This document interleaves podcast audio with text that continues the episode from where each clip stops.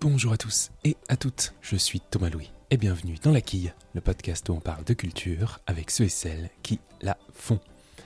Cette semaine, je reçois la comédienne, metteuse en scène et chanteuse Claudie Russo-Pelozzi.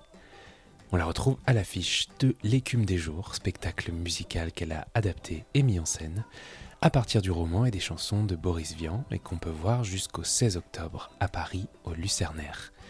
Sur les planches, les héros du livre s'animent, accompagnés par la présence de Boris Vian lui-même, et quelques surprises qui font aussi le succès de ce spectacle. Et avec Claudie Russo-Pelozzi, on a parlé de la compagnie Les Jours Rouges qu'elle a créée et qui porte ce spectacle au Lucernaire, de la manière dont elle s'est imprégnée du texte original pour en faire une adaptation au théâtre, ou encore de la comédie musicale qui a eu un grand rôle dans son parcours. Bonne écoute Bonjour Claudie Russo-Pelozzi. Bonjour. Alors l'écume des jours. L'écume des jours, c'est euh, c'est un livre de Boris Vian qui a été publié en 1947, qu'on connaît à peu près tous et toutes, je crois. Tout le monde ne l'a pas forcément lu, mais ça fait partie, disons, du patrimoine littéraire du XXe siècle. Et je pense que pour parler de ce spectacle que tu as adapté et mis en scène, une question évidente qu'on euh, qu'on pourrait se poser pour planter le décor, c'est euh, quand, comment, euh, où tu as découvert l'écume des jours?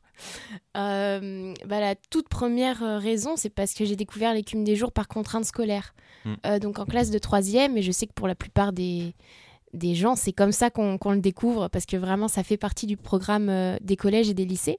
Donc je l'ai découvert en troisième, et euh, ça a été mais vraiment un, un coup de cœur euh, immédiat, et j'étais la seule à défendre ce livre euh, dans ma Ah, t'étais la classe. seule, c'est vrai? Oui, vraiment. C'est souvent une espèce de livre qu'on qui, qui, qui plaît aux ados un peu dans l'idée, dans, Oui. ma, dans ma tête en tout cas. mais- Et ben en tout cas dans ma classe tout le monde le trouvait un peu trop trop étrange, absurde, que ça partait dans tous les sens. Et moi j'avoue que j'étais vraiment presque rassurée en fait de, de lire un livre euh, avec des idées euh, folles et totalement délirantes et c'est ça qui m'a plu en premier. Euh, donc voilà comment j'ai découvert l'écume des jours et après j'ai découvert bah, l'écrivain qui est Boris Vian. Après, t'as tout lu de lui.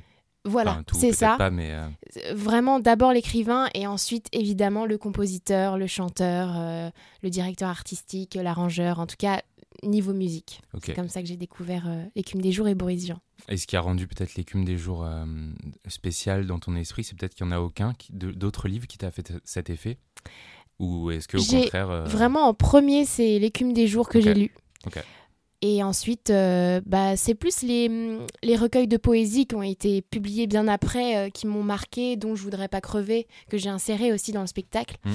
Euh, mais c'est vraiment l'écume des jours pour moi qui a été, qui a été impactant. Et évidemment, euh, euh, j'a- j'adore tout ce qui est Vernon Sullivan. Enfin, j'irai cracher sur vos tombes. euh, tous ces livres-là aussi m'attirent beaucoup. Qui est Nicole Berthold. Nicole Berthold, c'est la mandataire de la cohérie Boris Vian. C'est-à-dire que ce sont les ayants droit. Et Nicole Berthold eh bien, a rencontré Ursula Vian, donc sa seconde femme. Ouais.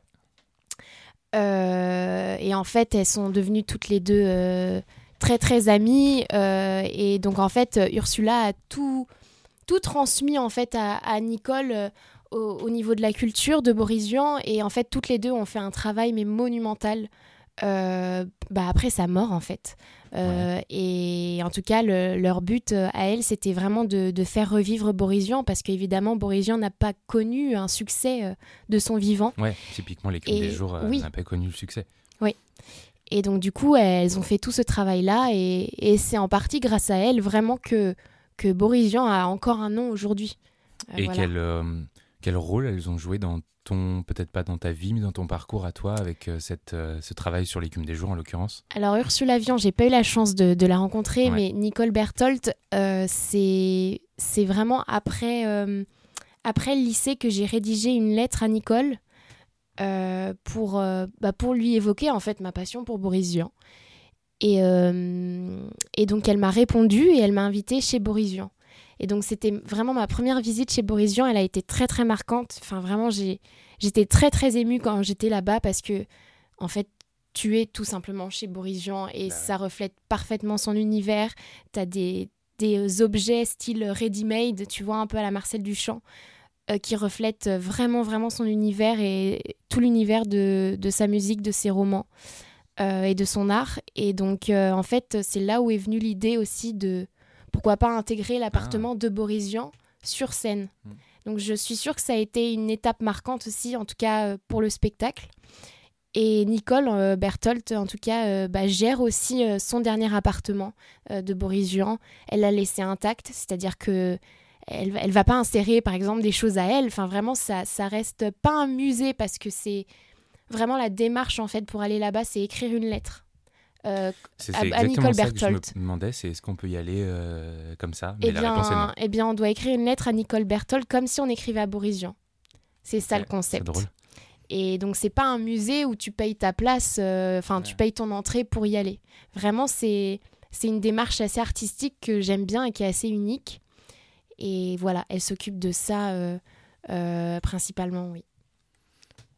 Alors, dans l'écume des jours, il est question d'amour, de maladie, pas que. Et bien, bien, évidemment, il y a le travail aussi, mais c'est d'abord l'histoire de, de Colin et de Chloé qui se rencontrent lors d'une fête d'anniversaire, qui tombent amoureux. Mais euh, Chloé développe, alors je la fais très courte, mais Chloé développe une sorte de maladie parce qu'il y a un nénuphar qui pousse dans son poumon droit. Il y a évidemment plein d'autres choses qui se passent, notamment l'intervention de personnages secondaires. Toi, tu joues à Lise. Ou, euh, je sais pas, l'apparition d'une figure euh, comme Jean-Sol Partre, mhm. qui est, dont on aura peut-être compris que c'est une contrepétrie, je crois, pour évoquer Jean-Sol. Oula, forcément. Jean-Paul Sartre. Alors, au-delà de toute cette notion de peut-être de conte un peu décalé, qui traduit en vrai une certaine euh, universalité, est-ce que tu saurais dire ce qui, toi, t'a touché pour euh, te pencher de cette manière sur l'histoire? Est-ce que, euh, quelle promesse de théâtre, par exemple, tu y as vu Ouais, qu'est-ce que tu as vu dans ce roman qui t'a permis de, de le penser, de l'imaginer sur les planches? Ce que j'ai vu, en tout cas ce qui m'a accroché direct en premier, c'est toutes les couleurs qu'il peut y avoir dans ce roman. Mm. C'est-à-dire que tu as de tout, euh, tu as des, en tout cas de, des personnages très intéressants qui présentent une très belle palette de couleurs qui va des plus clairs aux plus sombres, enfin vraiment du bonheur en passant par la tristesse, la mélancolie, euh, la colère, euh, enfin vraiment il y a toutes les émotions possibles. Après je dis pas qu'il y a pas ça dans les autres livres, mais il y a, il y a une sorte de, de mélange euh, d'émotion, de caractère qui est très intéressant chez tous les personnages. Il n'y a pas, il a pas d'exception, vraiment. Et puis, euh, et puis vraiment propre à Boris Vian, l'humour aussi. Euh, enfin, même si c'est une histoire qui, qui, qui, finit assez mal, il y a quand même des touches d'humour en fait dans, dans ce côté sombre. Vraiment, c'est ce mélange-là qui m'intéresse beaucoup. Et, euh, et après, oui, euh, évidemment, euh, je pense que ce qui m'a touché beaucoup aussi, c'est cette histoire d'amitié entre les, les, six personnages Colin, Chloé, Alice, Nicolas, Chic, Isis. Enfin, vraiment, cette histoire d'amitié, bah, elle est très belle parce qu'ils ils s'entraident entre eux. et puis, en fait, il vit de façon très intense euh, d'où l'appellation Les Jours Rouges d'ailleurs que j'ai donné à la troupe. Qui est le nom de, qui est le nom de la troupe. Enfin, je trouvais qu'il y avait un écho vraiment entre les personnages de l'écume des jours qui agissent de manière vraiment euh, spontanée, immédiate et irréfléchie, comme le fait d'avoir les joues rouges, où c'est une magie du corps où on n'a aucun contrôle euh, en vérité. Et je trouvais bah, ce lien intéressant avec les joues rouges, nous qui on est, parce qu'en vrai on est aussi une équipe bah, non seulement artistique, on est comédien, mais aussi on est un groupe d'amis. Et euh, bah oui, je pense qu'on est jeunes, en tout cas la plupart d'entre nous. Euh, et, euh, et, voilà, je trouvais que c'était une belle histoire d'amitié des deux côtés. Bah justement, parlons-en de, de, cette troupe, les Joues Rouges. C'est toi qui as créé cette, cette compagnie. Quel était le but originel? Pourquoi, pourquoi tu t'es dit, tiens, je vais être la meneuse, en l'occurrence, en tout cas la créatrice d'une troupe? Ce qui n'est pas, en vrai, ce qui n'est pas si anodin que ça. oui. Euh, bah en fait, on est tous euh, du cours Florent, donc l'école mm. dramatique à Paris. Je les ai tous connus là-bas, euh, sauf les deux pianistes. Donc vraiment, on vient tous du cours Florent. Et, les deux pianistes qui s'appellent Marie Jouot et Louis Chalier. donc on s'est tous connus, je pense, en 2019. Oui, 2018-2019. En tout cas, c'est c'est les années où, on a, où j'ai commencé à créer l'écume des jours. C'est la première pièce que tu as Oui. voulu euh, tout de Oui. suite. euh, ouais, en, même temps, En fait, ça tombe au- sur le sens. En fait, au cours Florent, on, on nous propose de faire un travail de fin d'études euh, pour la dernière année de formation. Donc c'est au choix, hein. tu, le, fais ou tu le fais pas. Euh, et comme j'avais cette idée d'adapter l'écume des jours depuis très longtemps, je me suis dit, bah, c'est l'occasion jamais de, de tenter Ouais, quelque chose au moins avec ce spectacle. Et ça a marché. Et évidemment, si on veut sortir le spectacle en dehors des, des murs du cours Florent, il faut créer une compagnie. Ouais. Et donc, euh, en tout cas pour jouer dans, dans des théâtres. Et donc j'ai créé cette compagnie. Et bah voilà, ça- en fait ça s'est fait assez naturellement. Je me suis jamais dit, euh, tiens, je vais devenir euh, boss Ouais, ou chef de projet. Enfin, c'est vraiment venu comme ça, euh, naturellement. Ok.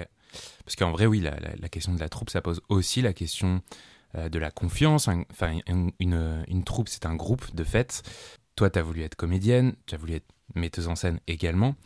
Mais euh, est-ce que tu as eu ce doute en élaborant cette adaptation de l'écume des jours qu'à un moment, je sais pas, il y en ait deux, trois qui n'y croient plus, que certains quittent le navire en cours de route, ce qui est peut-être arrivé, je sais pas, parce que tu l'as dit tout à l'heure de- très, très justement, c'est aussi une histoire d'amitié. Oui. Et bon, le fait est que mélanger l'amitié et le travail, parfois, je, Ah, je suppose que c'est compliqué. Bien sûr, bien sûr, je suis tout à fait d'accord avec toi, bien sûr. Et en fait, je pense que dans tous les projets euh, qu'on mène, il y a forcément, rien ne peut être parfait. Il y a forcément des accidents euh, un jour ou l'autre. Il y a forcément, comme tu as dit, quelqu'un qui part parce qu'il a un projet ou alors parce que ça lui plaît plus. Enfin voilà. Euh, oui, en toute sincérité, on est déjà passé par là. Ouais. Mais ça Et- semble presque enfin, logique en tout Oui. cas. Pas... Oui, oui. Après, si on a une chance inouïe, peut-être que tout se passe bien. voilà, mais oui, en tout cas, bah, je crois que j'avais j'avais 21 ans, je crois, euh, en créant le spectacle, en tout cas au cours Florent. Ouais. Je, je, je peux pas euh, je peux pas garantir que j'avais, euh, je pense, la, la confiance, en tout cas, euh, parce que Enfin voilà, même moi, je me suis pas rendu compte à ce moment-là que j'étais metteuse en scène. C'est-à-dire que je me suis jamais dit dans ma vie, tiens, un jour, je, de- je serai metteuse en scène. Mm. Parce que quand je suis venue au cours Florent, c'était surtout pour être comédienne. Et ça a été tellement instinctif de faire ce spectacle qu'en fait, c'est seulement après les, les premières représentations que je me suis dit, mais en fait, je suis metteuse en scène. Ouais, je me suis mon- embarqué. euh, je me suis embarquée dans tout ça et bah, c'était une belle conclusion. Enfin, je vais pas m'en plaindre, mais, euh, mais voilà, en fait, ça s'est vraiment fait comme ça, naturellement, sans trop réfléchir. Et justement, le, le cours Florent, c'est peut-être euh, l'occasion d'en parler à, à celles et ceux qui, que ça pourrait intéresser ou- Oui. ou, même qui connaissent pas. Quel, quel type de formation ça a été? Quel type de formation? Alors, j'ai commencé les cours Florent en rentrant dans la section comédie musicale. C'est-à-dire qu'au cours Florent, on a euh, à la fois des classes de théâtre, mais en fait, c'est tellement euh, un panel euh, diversifié que tu as du théâtre, tu as de la comédie musicale, donc chant, danse, théâtre. Tu as acting in English, du théâtre en anglais. Tu as du théâtre en allemand. Tu as du masque. Tu as du cirque, il me semble, si je dis pas de bêtises Ouais. euh, de l'improvisation, du cinéma. Il y a tellement de choses que tu peux faire. Euh, donc euh, voilà, donc c'est une école euh, très très riche en tout cas en activités. Ça dure combien de temps? Ça dure eh bien trois ans. Tu peux éventuellement faire une quatrième année Mhm. si, si on le souhaite. Et, euh, et voilà. Et en fait, euh, moi, j'avais jamais découvert le, le théâtre auparavant. euh, il faut savoir. C'est-à-dire que je, je rentrais vraiment pour la comédie musicale. Ouais. Et puis au fil des années, je me suis dit, tiens, en fait, j'aime tellement le théâtre. Enfin, vraiment, c'est grâce au cours Florent que j'ai découvert vraiment le, le théâtre. Euh, et enfin, je tiens à le préciser parce que parfois on peut se dire, oui, bon, le cours Florent, ça a cette image maintenant, très sincèrement, où tout le monde peut y rentrer. Euh, et, et je trouve que maintenant, euh, le cours Florent a une image assez euh, négative, très sincèrement. Ouais. Surtout, enfin, surtout quand je dis que je viens du cours Florent, il y a beaucoup de gens qui disent ah, euh, enfin voilà, Mais Et, euh, hum, à, à quoi? Ah euh, bah parce que tout le monde peut y rentrer, parce que maintenant ça, ça a une pas une fréquentation, mais ouais une image assez assez négative et je trouve ça très dommage parce que les cours Florent, je suis persuadée que ça a été alors j'ai que 25 ans, mais je suis persuadée que ça a été euh, mais les plus belles années de ma vie. Et euh, et euh, voilà et franchement je trouve qu'il faut plutôt soutenir cette école qui a été bah, en tout cas révélateur pour moi. Et je pense que toutes les écoles ont des côtés positifs et négatifs. Ouais, bien sûr. Bien sûr. voilà. Alors, la comédie musicale, t'en as parlé. L'écume des jours, c'est aussi une adaptation musicale qui se, joue au Lucernaire et ça se prête tout à fait au livre. Mais c'est pas non plus anodin et ton parcours en, témoigne parfaitement. Mais pour quelle raison est-ce que la comédie musicale t'a intéressé plus que autre chose, peu importe, mais pourquoi est-ce que ça t'a intéressé? Ça m'a intéressé parce que euh, mes parents m'emmenaient très souvent voir les comédies musicales françaises euh, quand j'étais toute petite. Euh, donc, enfin, disons-le, c'est des comédies musicales très commerciales à la française. c'est Roméo et Juliette. Ro... Alors, j'ai pas vu Roméo et Juliette. Mais très sincèrement, Mozart, l'opéra rock, par exemple, a été hyper révélateur pour moi. Hmm. C'est-à-dire qu'à cette époque, quand je suis allée le voir, l'univers, pareil, complètement décalé, euh, le fait de mêler rock et opéra, mhm. le fait de voir des artistes très libres, euh, enfin voilà, une nouvelle musique, une nouvelle scénographie que j'avais jamais vue auparavant, pour moi ça a été mes révélateurs et c'est en partie grâce à cette comédie musicale que euh, bah, maintenant je veux faire des comédies musicales et, enfin de la comédie musicale.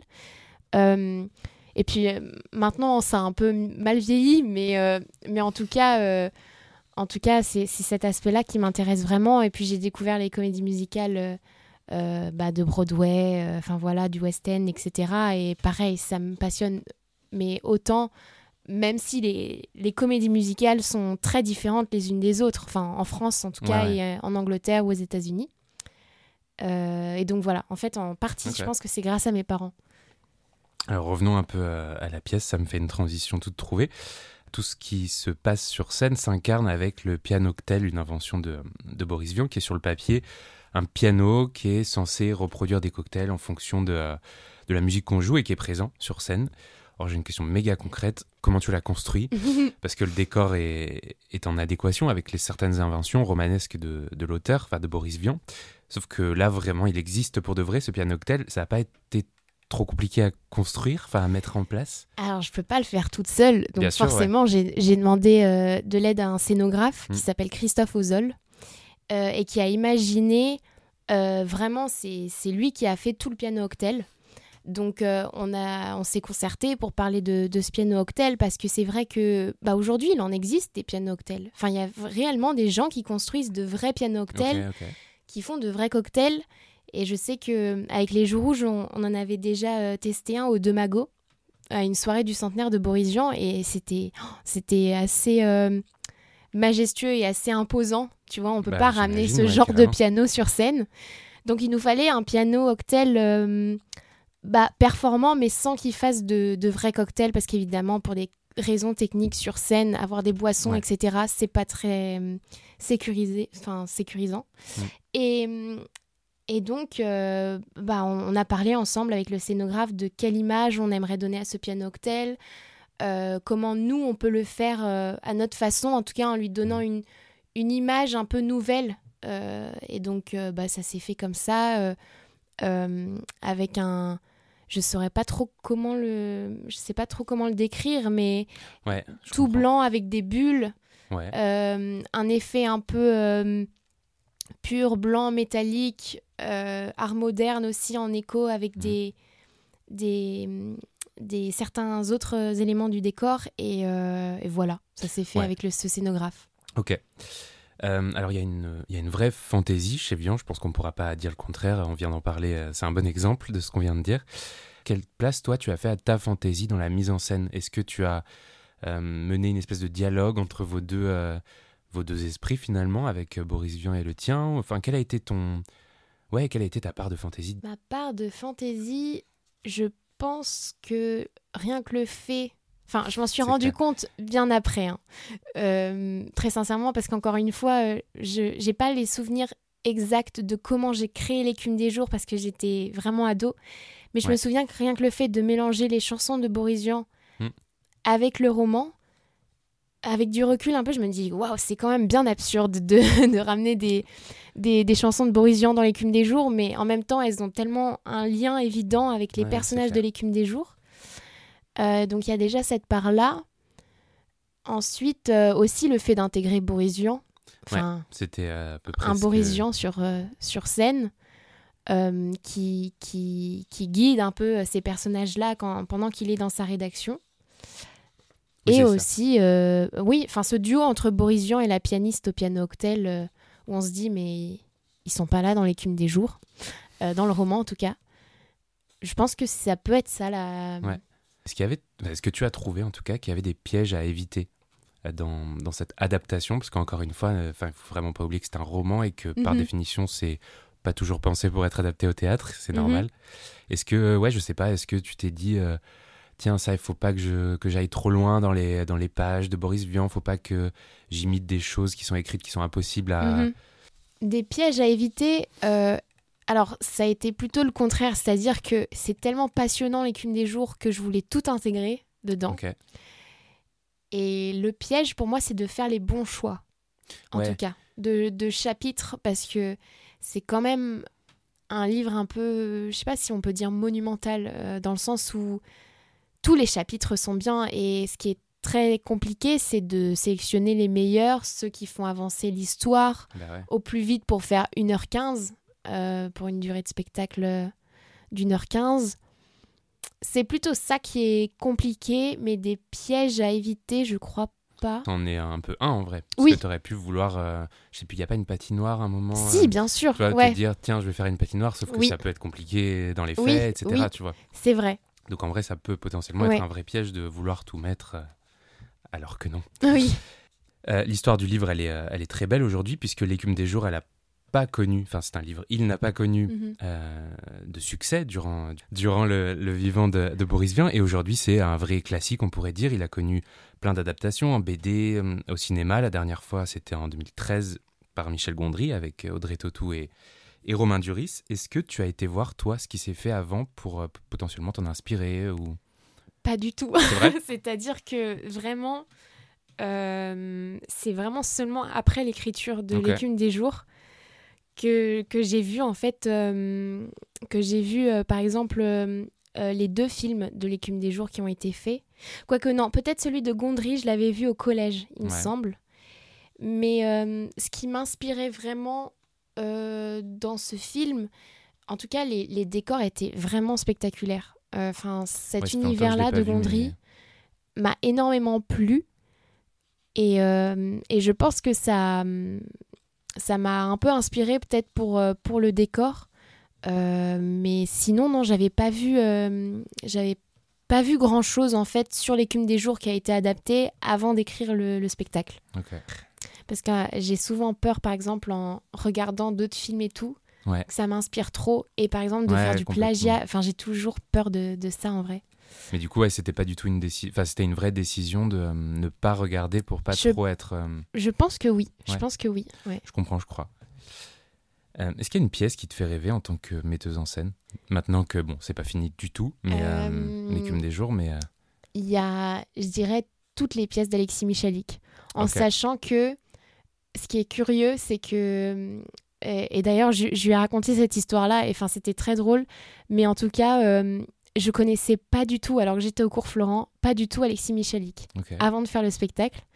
Et c'était vraiment après la représentation, la toute première euh, au cours Florent, euh, qui est un spectateur que je connais pas, qui vient me voir et qui me dit Mais c'est dingue, en fait, c'est vraiment du Alexis Michalik. Et je me dis, en rentrant chez moi, je me dis Mais c'est qui cet Alexis Michalik Euh, On dit que, que je fais pareil que lui. Bon, ça m'énerve un peu et tout. Et donc, je, je, je fais ma recherche Alexis Michalik sur Google. Et je me dis, waouh, mais en fait, ok, c'est celui qui fait Edmond et tout ça. Et j'avais vu aucune de ses pièces. Et quand je suis allée voir ces pièces, j'ai compris un truc. Il y avait cette espèce de, cette espèce de, de rythme dans ces spectacles qui, qui, qui me plaisait beaucoup et que, euh, que j'insère, en tout cas que j'essaye d'insérer dans l'écume des jours. Enfin, je dis pas du tout que je fais le même travail qu'Alexis Michalik. ouais. Encore une fois, euh, je, je l'admire euh, tellement et je, je me mettrai pas au même rang que lui. Mais, euh, mais je me suis dit, tiens, c'est peut-être cet aspect de rythme euh, et en tout cas de, d'enchaînement dans les scènes qui, qui a peut-être euh, bah, fait parler en tout cas ce, ce spectateur. Et puis, euh, et puis voilà, j'ai suivi ces spectacles euh, et vraiment, euh, enfin c'est surtout une histoire d'amour qui m'a bouleversée. Vraiment, c'est mon spectacle vraiment préféré de tous ces spectacles. Voilà. Donc c'est mon coup de cœur en gros. Disons-le clairement. La, mi- la mise en scène, c'est aussi traduire un texte devant un, un public. Est-ce que quel rapport tu entretiens toi avec cette notion de public? Est-ce que ça a directement été un, un énorme truc ou est-ce que tu t'es rendu compte petit à petit que je me permets de dire ça par rapport à tout ce que tu as dit depuis tout à l'heure mais que bah jouer c'était aussi mettre en scène aussi oui. c'était devant des gens et que potentiellement c'était important. Non je me suis vraiment rendu compte au fur et à mesure. Parce que pour moi je, enfin en sortant de l'école euh, on se dit toujours oh, bon ça sort d'une école c'est c'est c'est un petit truc. Enfin c'est un c'est ton bébé c'est un projet à toi mais tu te dis pas que c'est euh, le spectacle qui sera euh, sur les colonnes Maurice ou voilà. Enfin on n'est pas encore à ce stade là en tout cas quand, quand on sort d'une école. Et au fur et à mesure en fait bah en fait j'ai l'impression que ça que ça plaît euh, aux spectateurs. Euh, enfin on a énormément de chance que ça soit souvent complet tous les soirs.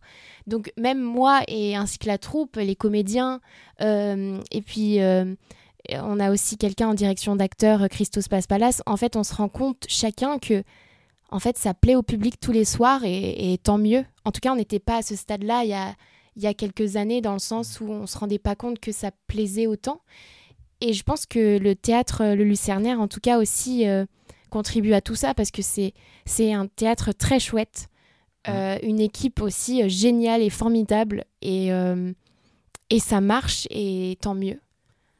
Il y a forcément des raisons en plus pour que ça marche, j'imagine.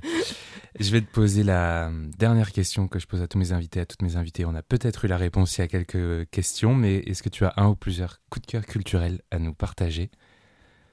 Est-ce qu'on part sur une histoire d'amour ou est-ce qu'on en a d'autres? Euh, Non, j'en ai d'autres. Bah, forcément, je dirais Edmond, mais je, triche un peu parce que c'est une autre pièce d'Alexis Michalik. Euh, en tout cas, le cabaret Madame Arthur, enfin, j'y travaille actuellement là-bas. Euh, et c'est depuis février que, que je suis la rosée, en tout cas, là-bas, en tant qu'artiste. Et sincèrement, enfin, avant même d'entrer dans ce cabaret, euh, j'étais mais époustouflée par le talent de, tous ces artistes euh, qui, qui sont au cabaret, qui ont des voix mais extraordinaires, euh, un jeu d'acteur aussi pareil, trop bien. Donc ça, ça fait partie en tout cas de mes coups de cœur. L'écume des jours de Boris Vian s'est adaptée et mise en scène par Claudie Russo-Pelodzi. Ça se passe au Lucernaire jusqu'au 16 octobre à Paris. Merci beaucoup, Claudie. Merci à toi. Et eh bien voilà, la quille, c'est terminé pour cette semaine, mais on se retrouve très vite avec une nouvelle invitée ou un nouvel invité pour parler culture. En attendant, n'hésitez pas à vous abonner au podcast, à vous abonner aux réseaux sociaux de la quille, notamment Instagram, et puis à en parler autour de vous, tout simplement. Merci beaucoup pour votre écoute et à très vite.